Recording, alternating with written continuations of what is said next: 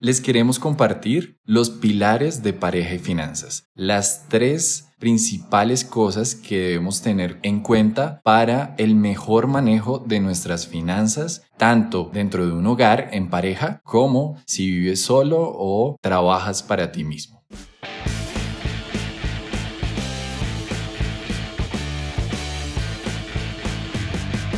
Esto es Alternativos.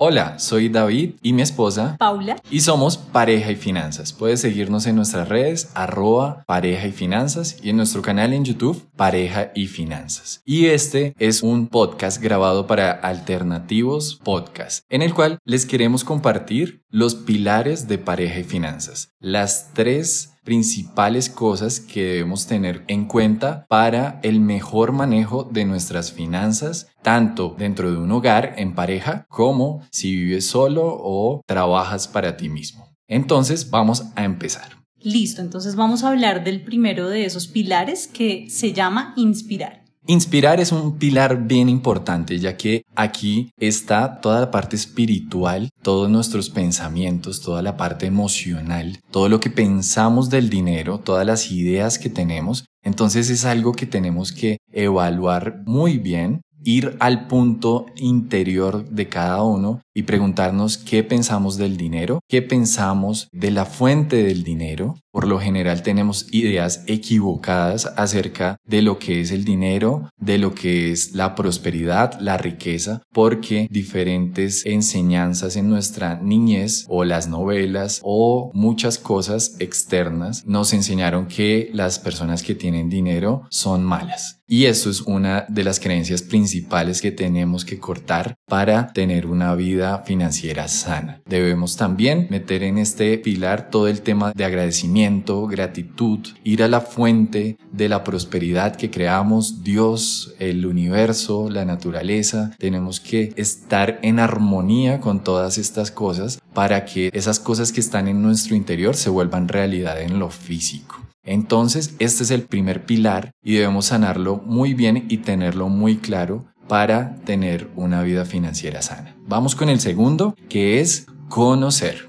Entonces, en conocer, el objetivo que tenemos es tener todas esas herramientas financieras, tener toda la educación financiera que nos permita ejecutar una vida pues financiera sana en pareja y en nuestro hogar. Para ello, digamos que ponemos en contexto temas como el presupuesto, la importancia que tiene un presupuesto en la familia, estructurar un esquema de ingresos, saber cuánto ganamos como pareja, tener un solo paquete que nos permita de alguna manera tener el control de nuestra vida financiera. Asimismo, ser muy conscientes de nuestros gastos, cuáles son esos gastos fijos, cuáles son esos gastos variables que hay en nuestra casa y analizar qué tanto esos gastos son o no son necesarios necesarios en nuestro hogar. Un ejemplo sencillo de eso es normalmente tenemos muchas plataformas, digamos, tecnológicas o que nos permitan tener entretenimiento, pero si eso está haciendo alguna fisura de nuestro presupuesto de gastos innecesarios, pues vamos a elegir una de esas para ser más efectivos y esa plata que nos sobra la vamos a direccionar a cosas más importantes. Siempre tener un aspecto de visión, de sueños, de objetivos y para eso es que hemos planteado que siempre este tema de, los, de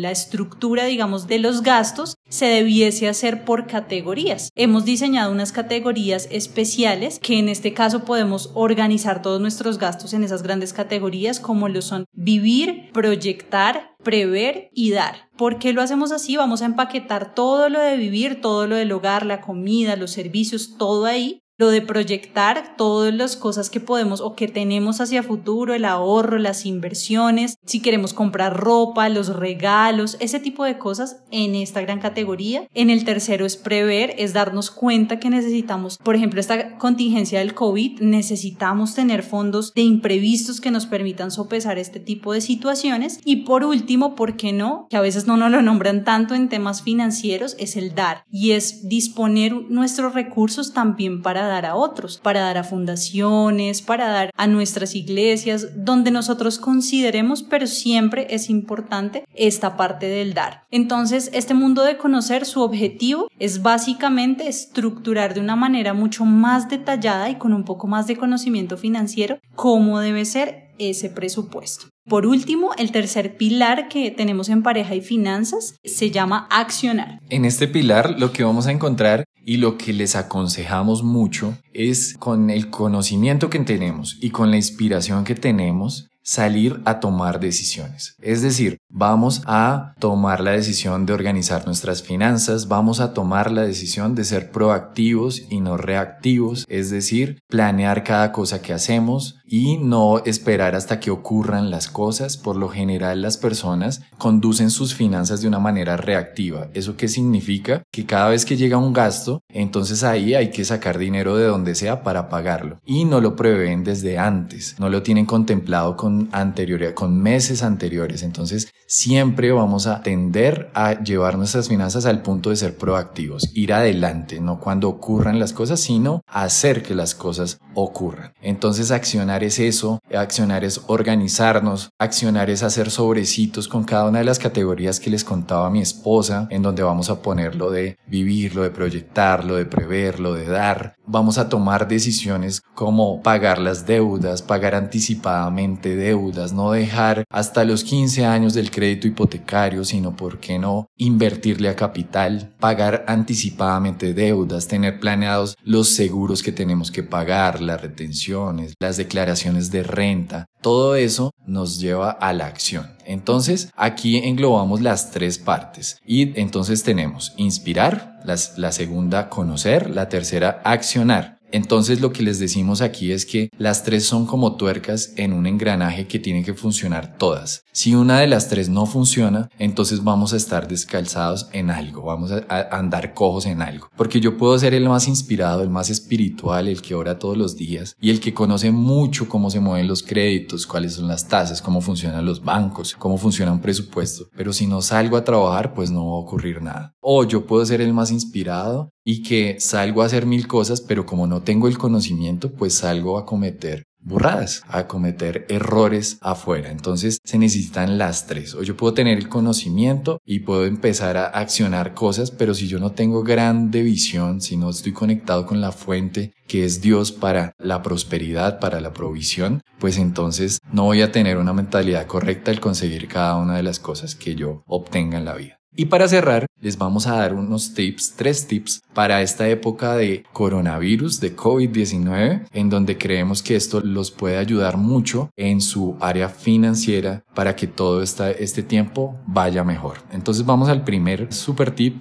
que es el tip de la unidad.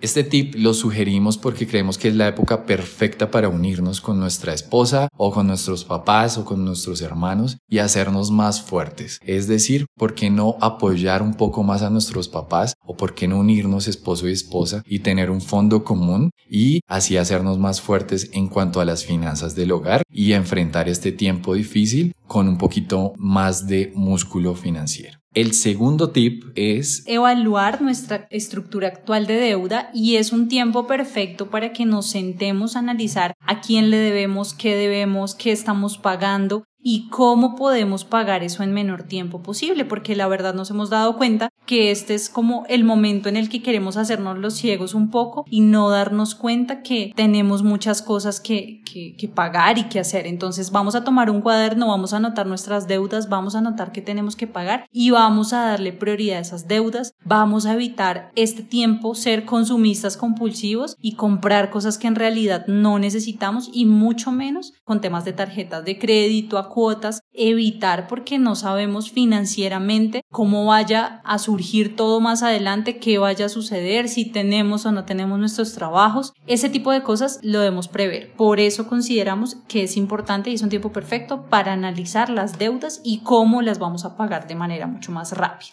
Y la tercera es el tema de imprevistos. En este punto lo que les aconsejamos es que por lo mismo del coronavirus vamos a dejar de consumir en gasolina o en transportes y lo mejor que podemos hacer con ese dinero no es gastarlo en otras cosas, en ropa o en tenis o en gustos, no, este tiempo no es un tiempo para eso, sino para que lo llevemos a un fondo de imprevistos. Mi esposa les contaba que es bien importante el prever y entonces en este punto vamos a meter ese tema y es vamos a dirigir todos esos recursos a un fondo de imprevistos. ¿Para qué? Ustedes se preguntarán. Cualquiera de nosotros no está exento, cualquiera de nosotros es vulnerable a que nos pase algo, nos contagiemos o pase algo en el cual necesitemos ir y adquirir un servicio de salud y por qué no tener un fondo ahí que nos pueda respaldar en caso de eso. Es decir, cosas como citas médicas o un medicamento que de pronto sea no pos y que tengamos que adquirir por fuera. Ese fondo nos va a ayudar para eso y es bueno que lo tengamos para eso. Si Dios quiere, no tenemos que usarlo para temas de salud, pues entonces lo vamos vamos a usar al salir de esta crisis, de este tiempo difícil, pues en otras cosas que de pronto le den robustez a la parte financiera en nuestros hogares. Esos fueron nuestros tips frente a esta cuarentena y también conocimos los pilares de pareja y finanzas, que recuérdenlos siempre inspirar, conocer y accionar.